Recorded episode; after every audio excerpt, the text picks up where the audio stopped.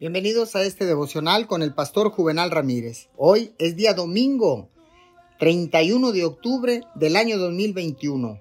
La palabra dice en Primera de Corintios 15:41. Uno es el esplendor del sol, otro el de la luna y otro el de las estrellas. Cada estrella tiene su propio brillo.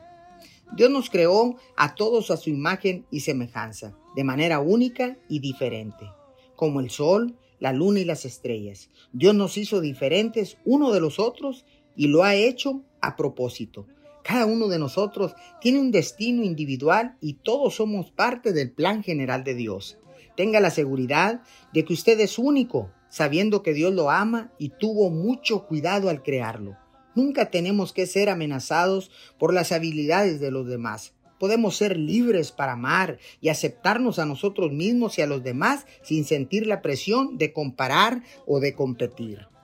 Si intentamos ser como los demás, no solo nos perdemos a nosotros mismos, sino que cuestionamos el plan de Dios.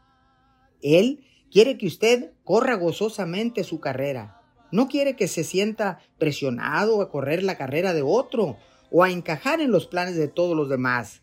Diferente es más que aceptable. Es el propósito de Dios para su vida. Ser diferente es cumplir con el propósito de Dios. Oramos, Señor, porque fui hecho de manera formidable, Señor, y maravillosa por ti. Tú, el creador del universo, me has hecho a tu imagen y semejanza.